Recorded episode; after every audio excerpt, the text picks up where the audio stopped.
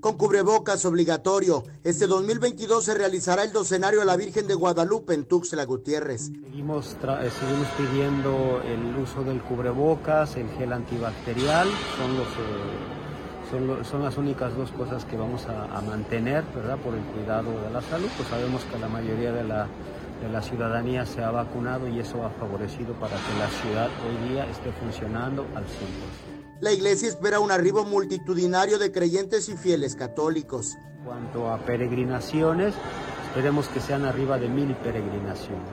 Sin embargo, las autoridades no podrán garantizar el acompañamiento a los peregrinos. En cuestión de las peregrinaciones, ahora sí este, invitamos a la ciudadanía ¿no? que nos tenga un poquito de paciencia porque no vamos a poder cubrir las peregrinaciones en su totalidad, precisamente por los dispositivos que tenemos de las obras, ¿no? donde es más importante, por ejemplo, agilizar la vialidad en el Belisario Domínguez, ¿no? por el tráfico intenso que hay.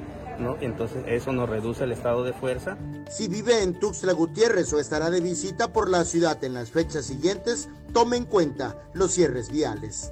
Los cierres viales es a partir del día 8, el 8 en la madrugada se cierra, amanece cerrada la vialidad ¿no? y se abrirá hasta el día 12, 12 a medianoche es cuando se, se abrirá la vialidad. Los cierres viales contemplan la avenida central de quinta a séptima poniente, cierre total, y de la cuarta poniente a la novena un cierre parcial.